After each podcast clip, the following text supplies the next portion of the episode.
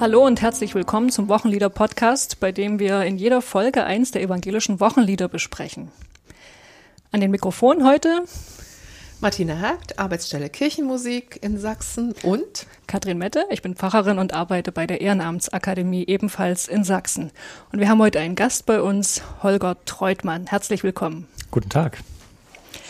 Wir nehmen uns heute das Lied vor, Großer Gott, wir loben dich. Das steht im Gesangbuch unter der Nummer 331, aber man findet es auch im Gotteslob, im Gesangbuch der Methodistischen Kirche, bei den Baptisten, der reformierten Kirchen der deutschsprachigen Schweiz. Es gibt englische, französische, italienische Fassung, ein sehr bekanntes, weit verbreitetes Lied.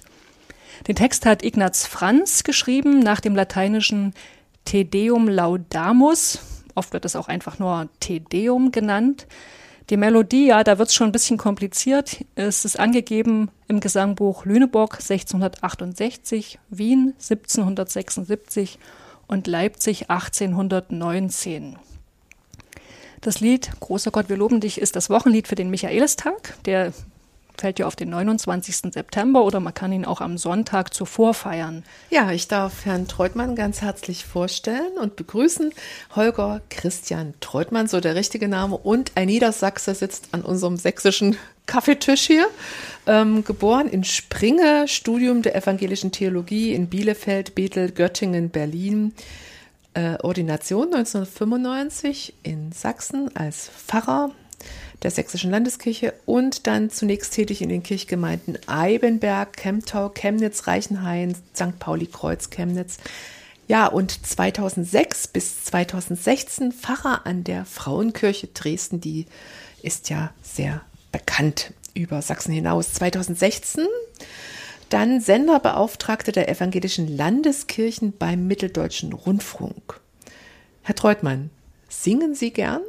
Ja, sehr gern. Also als Kind habe ich schon gesungen im Kinderchor. Ähm, so als ganz kleines Kind bin ich häufig auch mit den Eltern äh, zum Gottesdienst gegangen und wie das dann so Kinder erleben, wenn man im Gottesdienst sitzt, da wird es auch manchmal langweilig. Da habe ich mich eigentlich immer schon aufs nächste Lied gefreut und auch schon so ein bisschen die Nummern aufgeschlagen, die hm. dann äh, zu sehen waren. Dann war ich als Jugendlicher in der Kantorei in Springe. Die, der Kantor hatte da eine ganz gute kirchenmusikalische Arbeit.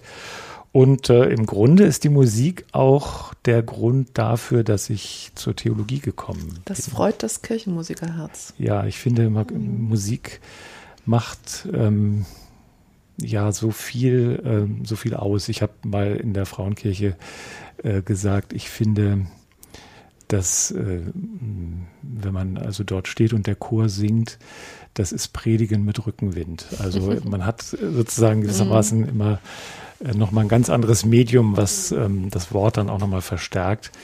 Insofern war das für mich auch immer wichtig, auch so im Chor mitzusingen. In der Zeit als Pfarrer in Chemnitz habe ich das gemacht. An der Frauenkirche war das ohne weiteres dann nicht mehr möglich, weil das einfach zu häufig war.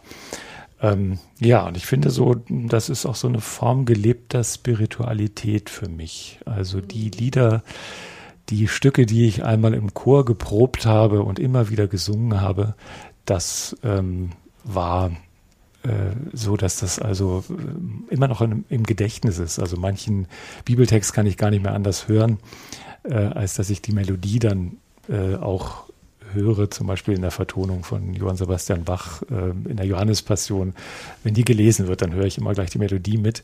Und ich glaube, das zeigt ja an, äh, welche Kraft auch das Singen und die Kirchenmusik hat, eben auch für einen lebendigen Glauben.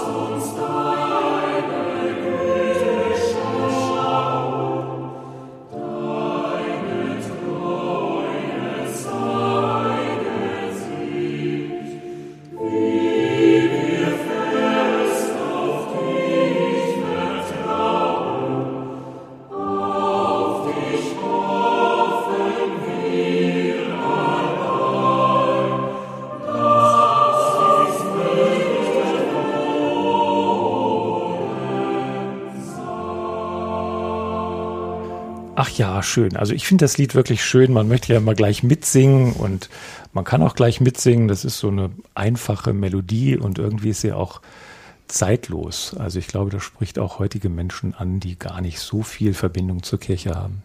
Und es können ja auch wirklich immer fast alle mitsingen im Gottesdienst, wenn das Lied angeschlagen ist. Meine Erfahrung, dass das läuft dann immer gut. Mhm. Hm, ich sage es euch gleich, mir geht es ein bisschen anders. Ich weiß, das Lied wird aus vollem Herzen auch von nicht so sangeskundigen mitgesungen, geschmettert, aber bei mir hat es das ein bisschen schwer in meinem Herzen, denn äh, es ist, gehört für mich so ein bisschen unter die geheime Kategorie Kirchenschlager. Wenn ich nämlich frage, warum findet ihr das Lied so gut, warum, warum gefällt euch das so, da kam oft die Antwort, weil es so schön feierlich ist. Und ja, das reicht mir nicht ganz, nur Lieder zu singen, weil sie feierlich oder eine gewisse Stimmung machen. Ich bin da ein bisschen misstrauisch, wenn es das nur ist. Wenn ich nämlich genau hingucke, muss ich auch sagen, da kommen alte Worte und Ausdrücke vor, zum Beispiel Blutzeugen oder hehre Menge oder wer weiß, was Cherubim und Seraphim sind. Und da stellt sich mir schon die Frage, auch wenn es schön festlich ist, was singen wir da? Und seltsamerweise bei diesem Lied oder bei anderen, ähm, die so alte Sprache, alte Bilder auftun, die so beliebt sind, wird wenig hinterfragt.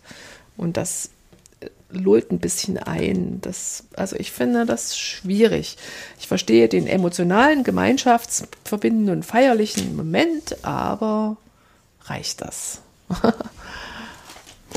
Ja, ich denke ja, solche Kirchenschlager braucht es auch. Mhm. Ähm, ich hatte an der Frauenkirche und jetzt auch im Rundfunk habe ich mit Gemeinden zu tun, die sich ja untereinander oft gar nicht kennen. Touristengemeinden oder eben die Radiogemeinde oder Fernsehgemeinde. Und gerade das sind dann auch so Einstiegslieder für Leute, die keine unmittelbare Anbindung an die Kirche haben oder so religiös Suchende, oder zumindest auf ihre Weise Glaubende. Und ähm, manchmal denke ich, sind die Hürden bei anderen Kirchenliedern ganz schön hoch. Also da fühle ich mich sofort außen vor. Und hier bei diesem Lied ähm, werde ich eigentlich mit hineingenommen und äh, kann gleich mal mitsingen. Ähm, natürlich achten die meisten erstmal nicht auf den Text, aber sie können schon mitsingen oder vielleicht auch mitsummen und sich auch mal von dieser Musik tragen lassen. Und wenn man dann genau hinguckt, hat der Text ja durchaus Qualität. Ja, ich denke, wir haben jetzt schon so ein bisschen ambivalenten Befund. Martina sagt, den Text wird keine Rücksicht genommen. Holger Treutmann meint, er hat aber eben doch Qualität. Ich denke, es ist gut, das jetzt mal ein bisschen genauer anzuschauen. Und wir beginnen mal mit dem Verfasser des Textes, mit Ignaz Franz. Herr Treutmann, wer war das denn? Ja, Ignaz Franz hat das Lied, ähm, den, also den Liedtext gedichtet und damit einen altkirchlichen Hymnus in deutscher Sprache zugänglich gemacht. Wir kommen noch ja drauf und äh, stellen diesen Hymnus auch noch ein bisschen vor. Ähm, Ignaz Franz war katholischer Priester, Theologe, Kirchenliederdichter, also katholisch. Es ist ähm, eines der ökumenischen Lieder im Gesangbuch. Also das Lied funktioniert, wenn man das so sagen darf, bis heute in ökumenischen Zusammenhängen sehr gut oder auch in bunt gemischten Gemeinden. Wir haben ja schon gehört, in welchen Gesangbüchern es überall vorkommt. Ignaz Franz ist 1719 in Protzern geboren. Das ist in Schlesien in der Nähe von Frankenstein. Ich habe mal nachgeguckt, das liegt zwischen Breslau im Norden und Glatz, also dem Glatzer Gebirge im Süden ähm, und hat an der Universität in Breslau studiert, Philosophie und Theologie und war dann Rektor des bischöflichen Alumnats, also so etwas wie ein Priesterseminar von Breslau. Gestorben ist er dann auch in der schlesischen Stadt in Breslau 1790. Und wenn er Philosophie, Theologie studiert hat, diese Geisteswissenschaften, dann war er als Seelsorger ähm, gewissermaßen auch der katholischen Aufklärung verpflichtet, die ja in dieser Zeit eine wichtige Rolle spielte. Ähm, die Dichtkunst hat er ähm, so ein bisschen nach dem Vorbild von Christian Fürchtegott Gellert äh, folgend gemacht. Und äh, der, die Idee war sozusagen auch die ähm, Bildung der Schüler, die Unterweisung der Schüler ähm, moralisch zu qualifizieren, also praktisch auch diesen ethischen ähm, Anspruch damit zu verbinden. Also Bildung und Aufklärung waren ihm wichtig. Und ich denke da so auch an die Funktion, die Luther der Musik mhm. zugesprochen hat, ähm, Lieder zur Unterweisung, also zum Auswendiglernen christlicher Zentralaussagen. Und ich finde, das leistet dieses Lied eben auch sehr gut äh, im Charakter eines Kirchenschlagers. Ähm, dazu passt, dass ähm, er eben auch Katechismen und Gesangbücher herausgegeben hat. Und dieses Lied ist wohl das bekannteste, was immer wieder erwähnt wird, wenn sein Name fällt. Sie haben ja jetzt schon erwähnt oder auch schon in der Einleitung hat das eine Rolle gespielt, dass Ignaz Franz den Liedtext quasi nicht erfunden hat, sondern er hat einen alten lateinischen Hymnus als Vorlage benutzt, das Te Deum Laudamus, was übersetzt heißt, dich Gott loben wir. Ja, was ein lateinischer Lob, Dank und Bittgesang ist. Und der hat eine sehr freie Form. Es ist ein Prosatext aus 29 ungebundenen Zeilen verschiedener Länge und die sind natürlich auch metrisch nur bedingt ähm, gegliedert oder rhythmisiert oder mit Akzenten versehen. Thema des Tedeum Laudamus ist die Vereinigung des Lobgesangs der himmlischen Herrscher, der Apostel, der Propheten und der Märtyrer mit der ganzen Kirche zu einem großen himmlischen Lobgesang. Es gibt auch noch viele andere biblische Bezüge in dem Tedeum, also so Einsprengsel, zum Beispiel die bekannte Berufung Jesajas im Tempel spielt eine Rolle, Jesaja 6, Psalmverse klingen an und das Christuslob bezieht sich auf wesentliche Inhalte des Glaubensbekenntnisses und geht am Schluss über in Bitten um Erbarmung und Erlösung sowie in Bekräftigung der Glaubenszuversicht. Und wir wollen jetzt mal ein paar Zeilen vorlesen, um einfach mal so einen Eindruck, Eindruck zu geben. Mhm. Klangeindruck. Te Deum laudamus. Dich, Gott, loben wir. Te Dominum confitemur. Dich, Herr, preisen wir. Te eternum patrem omnis terra venerator. Dir, dem ewigen Vater, huldigt das Erdenrund das waren jetzt die ersten Zeilen des Tedeum, ein kleiner Eindruck, um sozusagen ein Gespür für den Text zu bekommen. Das Tedeum ist ja sehr alt. Es wurde lange Ambrosius von Mailand zugeschrieben. Das war ein bedeutender Bischof im vierten Jahrhundert. Der hat auch eine extrem interessante Biografie. Er war zum Beispiel auch der Mentor des bedeutenden Theologen Augustin. Ja, aber von dem stammt das Lied nicht. Wer es verfasst hat, äh, ist unbekannt. Man weiß, es ist alt, weil es gibt Bezeugungen, die bis ins frühe sechste Jahrhundert zurückreichen. Und manche nehmen sogar an, dass dieses Lied noch älter ist als Ambrosius von Mailand, also sogar aus der ersten Hälfte des vierten Jahrhunderts stammt.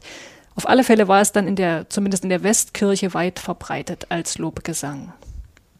Ja, und wenn wir jetzt mal ein bisschen auf das Te Deum gucken, es besteht aus so einer Eröffnung, das war das, was wir jetzt gerade vorgelesen haben der Anfang. Und dann kommen so, eine, so drei Strophen, wobei man annimmt, dass die dritte Strophe nicht ursprünglich ist, sondern später angefügt wurde. In Strophe 1, da schauen wir auf eine Lobszenerie, also Gott empfängt den Lobpreis seiner Geschöpfe, der himmlischen und der irdischen Geschöpfe. Die ganze Szene ist im Präsens gehalten, also alle Verben stehen im Präsens und damit bekommt es natürlich äh, den Charakter des Überzeitlichen, so als würde das immer hm. jetzt stattfinden. Und das ist ja in der Nachdichtung auch so. Großer Gott, wir loben dich, also jetzt loben wir dich. Dich preist der ganze Chor der Himmel und Mächte aller Geschöpfe, also auch da wieder jetzt. Und ich finde, das ist genau die Stärke. Das Lied sammelt Menschen, Engel und Heilige, aber auch alle Kreaturen und jeden Menschen als Einzelnen zu allen Zeiten in einen großen Chor. Und sie loben jetzt alle Gott, und zwar genau jetzt.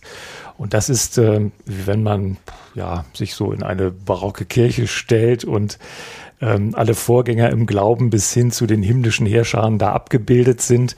Ähm, und hier stehe ich und darf so einen Moment dazugehören wie stark mein Glaube jetzt auch immer ist, das ist nicht so wichtig. Ich stehe hier, ich singe mit und ich schwinge mich ein in die Glaubensstärke der anderen. Mhm. Strophe 2, da geht es dann um Christus und das Erlösungsgeschehen und das wird auch richtig so in Etappen beschrieben, also von der Menschwerdung Christi, dann über seinen heilschaffenden Tod, seine Erhöhung zu Gott und die Aussicht, dass er einmal als Weltenrichter wiederkommen wird. Und in Strophe 3 des Tedeums, äh, da sind dann einfach verschiedene Psalmzitate zu einer Bittlitanei zusammengestellt.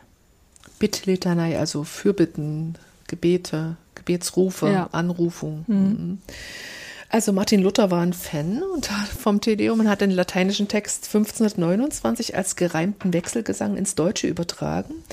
Man findet ihn im EG 191, ist aber äh, als Wechselgesang, ist aber kaum bekannt, wird im Gottesdienst ja auch weniger angesteckt, hat ja auch keine Liedstrophe, Liedform, sondern ist wirklich eine Litanei. Habe ich noch nie gesungen. Äh, wir, wir stellen in die Shownotes, äh, können Sie gerne reinhören, einmal das, die, die Gesangbuchnummer 191 mal so als Beispiel sich anhören können, wie das klingt, einstimmig gesungen im Kirchenraum, aber auch das, die gregorianische Fassung des Tedeums in einer Einspielung ähm, aus einer klösterlichen Gemeinschaft. Zwei Tonbeispiele, dass man sich da so ein bisschen eingrufen kann. Wie klingt das?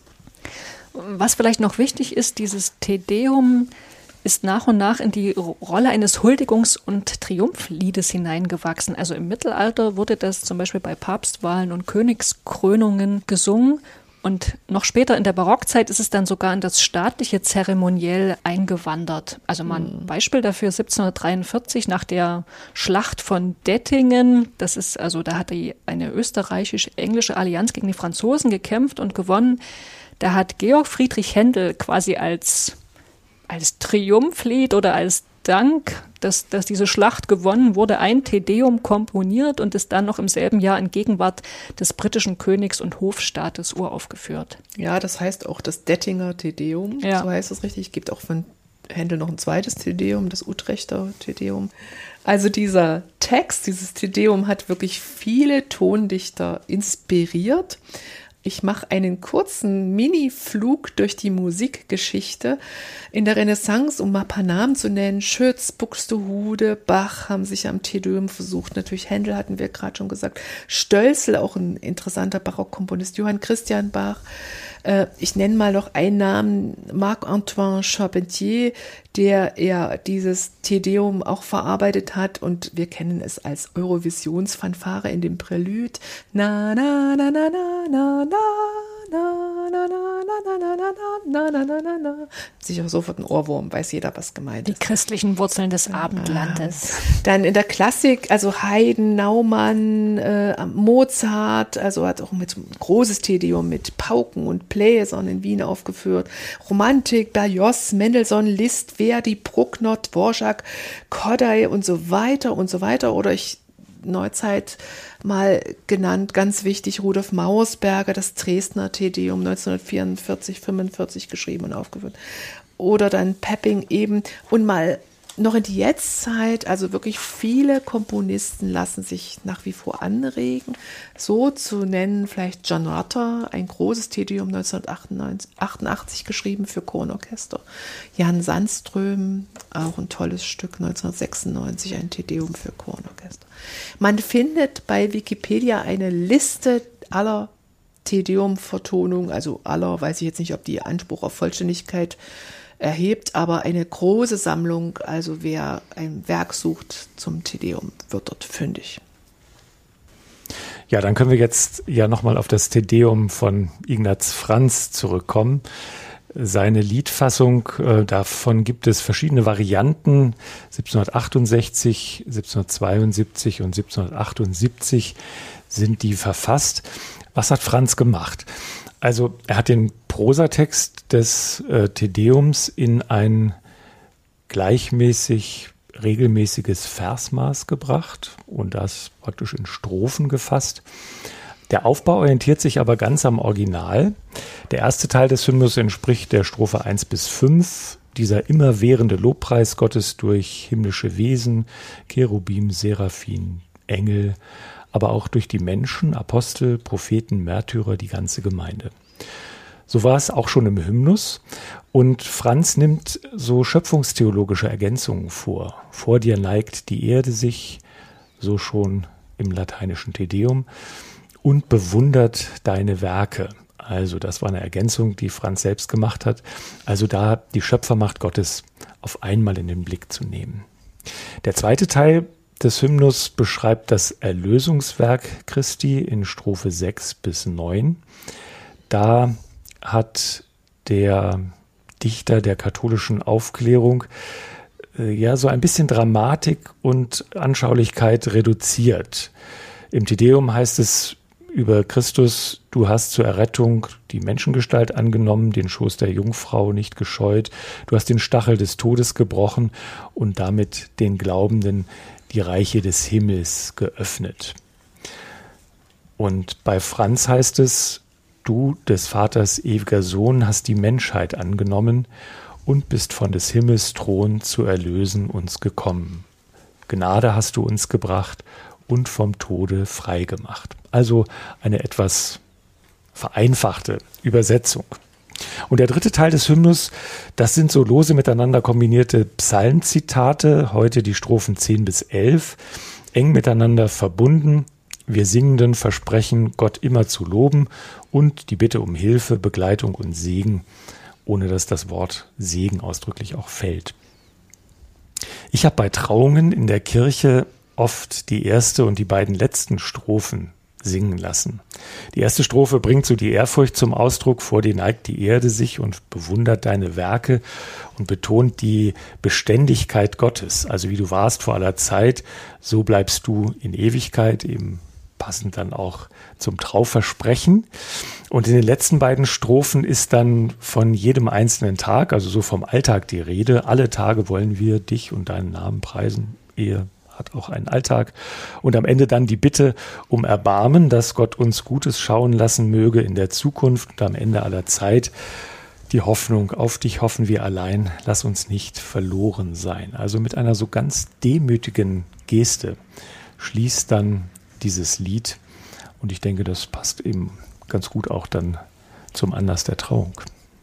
Es gibt ja die Ansicht, dass Franz aus dem kraftvollen, theologisch markanten Tedeum ein kraftloses Gebilde von Katechismussätzen gemacht hat. Ja, da habe ich ein passendes Zitat von Wilhelm Nelle, ein evangelischer Theologe, der schreibt, jahrhundertelang nach Luther habe sich niemand an eine Übertragung des Theodiums gewagt und, Zitat, dann kam Ignaz Franz, der katholische Dichterling, der die Burg von Herrgott, wir dich loben wir, niederlegte mit all ihren Türmen und Toten und anderen Herrlichkeiten, um zwölf kleine Mietshäuschen daraus zu errichten. Gemeint sind hier die zwölf Strophen von Großer Gott, wir loben dich. Wie findet ihr das? Also erstmal muss man vielleicht zur Erklärung sagen, heute hat das Lied bei uns ja nur elf Strophen im mhm. Gesangbuch, bei Franz hat es zwölf. Zwölf gehabt. Genau. Mhm. Naja, also ich finde, es ist schon ein bisschen so hochmütige theologische Wichtigtuerei. Also ähm, natürlich ist die lateinische Sprache immer prägnanter und liegt in jedem Wort auf das Gewicht der ganzen Theologiegeschichte. Aber hm, was nutzt das, wenn das niemand versteht? Hm. Also ähm, die deutsche Sprache ist sperriger, die Übertragung in Liedverse, das muss vieles vereinfachen. Aber der Reim ist eben auch einprägsam.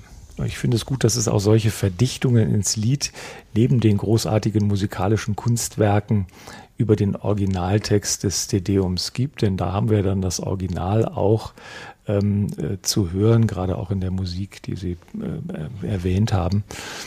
Ähm, solche Vereinfachungen bergen natürlich immer Gefahren, aber weil eben Volkstümliches auch schnell mal so ins Völkische kippen kann, wir werden davon auch noch hören.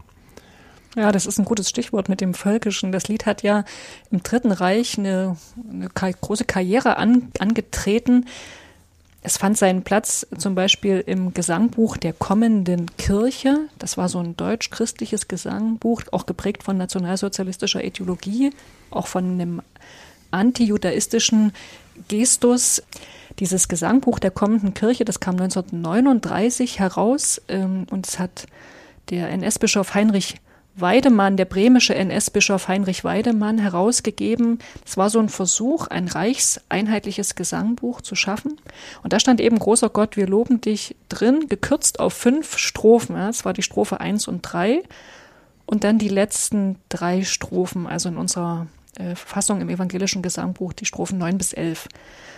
Und das ist schon auffällig. Der christologische Mittelteil ist quasi in dieser Fassung komplett gestrichen Es geht nach den Eingangslobstrophen gleich mit der, mit der Volksstrophe weiter. Ne? Sieh dein Volk in Gnaden an, hilf uns, segne Herr dein Erbe, leit es auf der rechten Bahn, dass der Feind es nicht verderbe, hilf, dass es durch Buß und Flehen dich im Himmel möge sehen.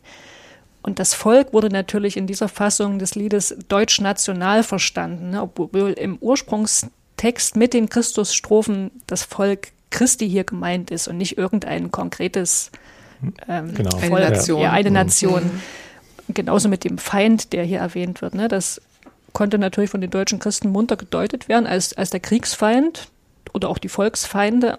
Auch das ist ja nicht gemeint bei Ignaz Franz. Ja, und 1941 dann im Gesangbuch der deutschen Christen äh, stand das Lied an erster Stelle, hatte nur noch vier Strophen und gab diesem Gesangbuch sogar seinen Namen. Also dieses Gesangbuch der deutschen Christen von 1941 hieß Großer Gott, wir loben dich. Das ist ja ziemlich gruselig. Man möchte ja fast gar nicht mehr daraus singen. Äh. Äh.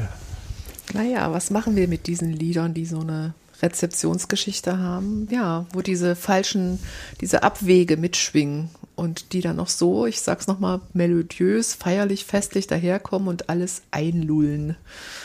Also, für, mm, für mich steckt da nochmal der Impuls drin, die Christusstrophen eben vielleicht doch nicht auszulassen, mhm. wie man es mhm. tatsächlich, haben Sie ja vorhin Herr mhm. Treutmann erzählt, genau. wegen der Kürze, es sind elf Strophen, die kann man ja nicht alles singen. Ne? Also was lässt man raus? Den christologischen Mittelteil, aber der ist gerade das Korrektiv, um solchen nationalen Missverständnissen zum Beispiel äh, zu wehren. Ja. Mhm. Gerade im Auftakt eben zu dieser neunten Strophe, ne, ja. die man eben so verschieden hören kann. Mhm. Es gibt ja mehrere Lieder, die auch auf ähm, Feldzügen auf, als Schlachtenrufe verwendet wurden, auch nun danket alle Gott und so weiter. Also wir müssen ja damit irgendwie umgehen und die beste Methode ist zu wissen, wo sind die Abwege gewesen, warum wurden sie beschritten, genau wie du sagst, hier wurde nur einseitig zitiert, hier wurden Dinge rausgeschnitten.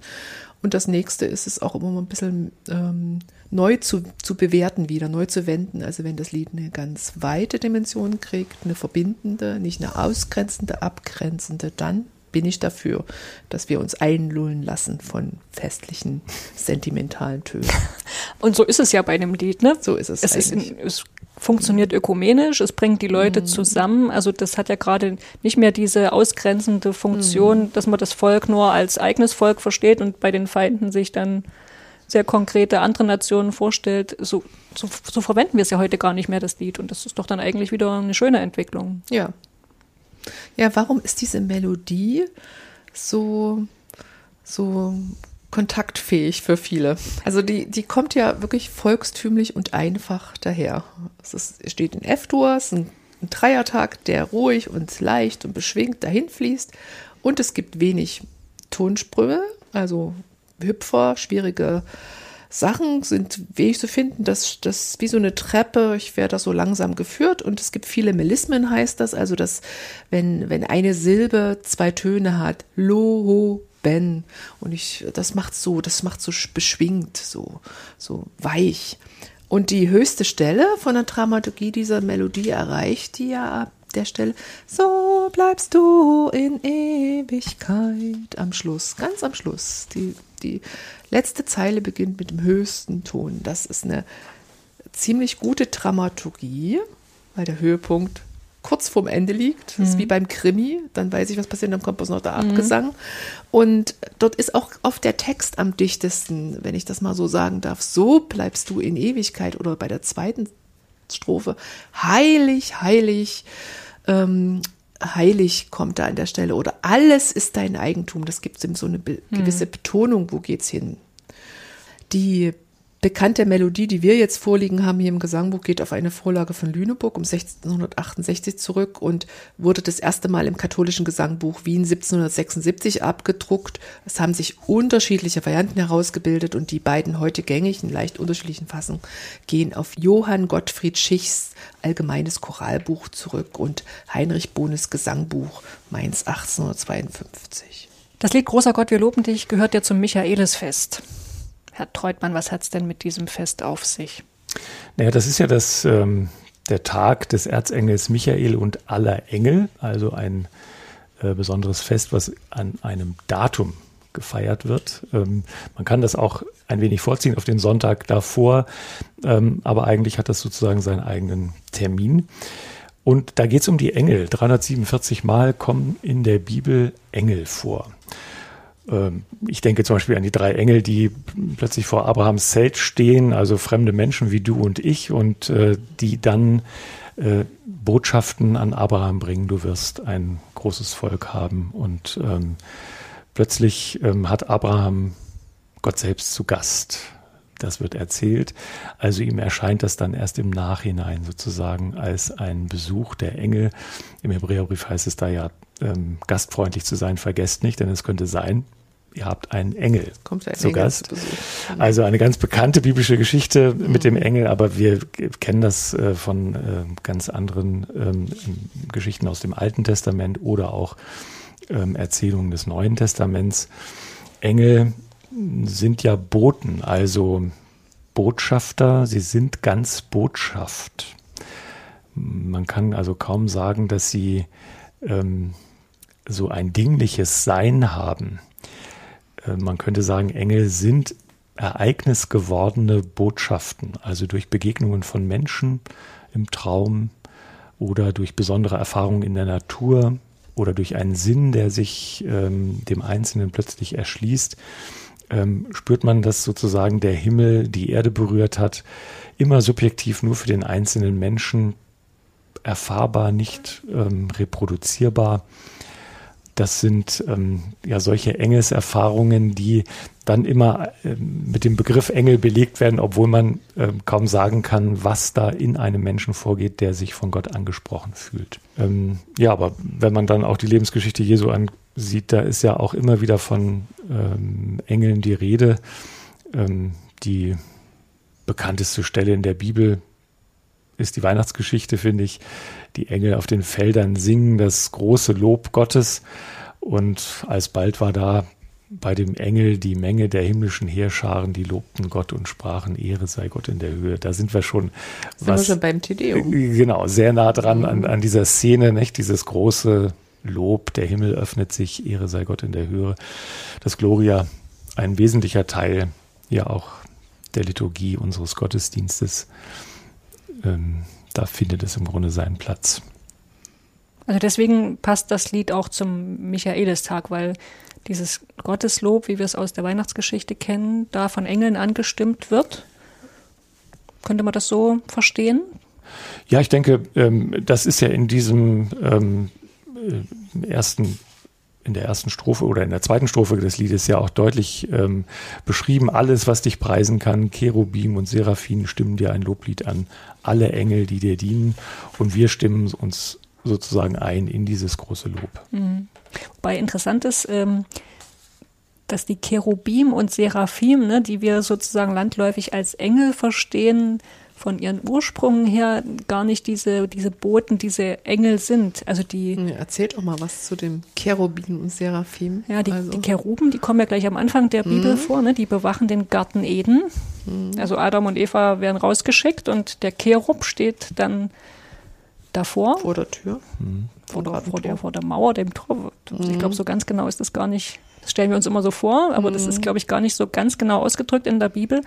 Ja, und dann gibt's noch Stellen beim Propheten Ezechiel und im Psalter und die legen eigentlich nahe, dass die Cherubim, ähm, dass das nicht diese schlanken, geschlechtslosen, geflügelten Wesen äh, sind, die wir, also die, so wie stelle ich mir Engel vor, sondern so Mischwesen gemischt aus Mensch und Tier, vielleicht mit Löwenkörper und Menschengesicht, so wie die Sphinxen ungefähr.